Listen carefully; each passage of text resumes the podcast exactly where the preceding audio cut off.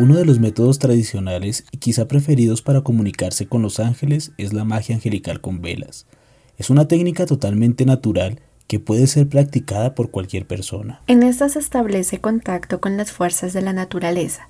Se busca encontrar una conexión entre el universo y el yo interior, todo con el fin de recibir bendiciones de los ángeles en el crecimiento espiritual. El concepto de ángel no es una creación del catolicismo, aunque el término es una adaptación al castellano, en diferentes culturas a estos seres se les llama por una infinidad de nombres, sin perder su importancia divina y su influencia en el plano terrenal. Ellos son nuestros guías. Mantener el contacto es algo primordial porque nos permite crecer y evolucionar integralmente.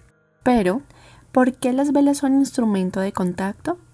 En las velas se ven reflejados los cuatro elementos principales, agua, tierra, aire y fuego. La vela representa la luz en cualquier parte del mundo.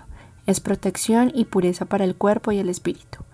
Estas opacan la oscuridad, siempre deben estar presentes en cualquier ritual de magia.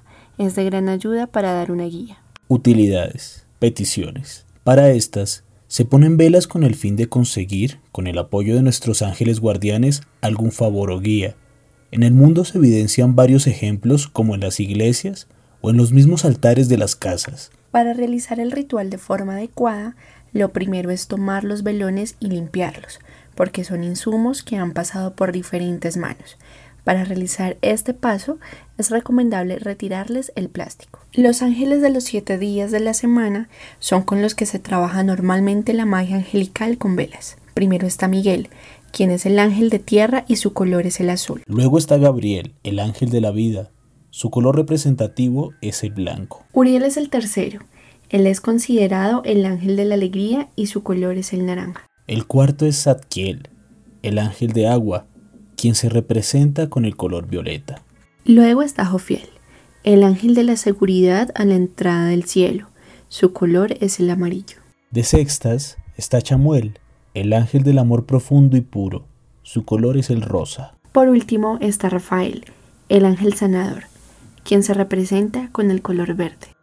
Este podcast fue escrito por Santiago Navarrete, narrado por Jennifer Chaux y Sebastián Parra para la revista El Ático. ¿Y tú? ¿Qué opinas sobre la magia angelical con velas? Cuéntanos tu opinión, tus relatos e historias y escríbenos en nuestras redes sociales. Recuerda que también eres parte del mundo paranormal.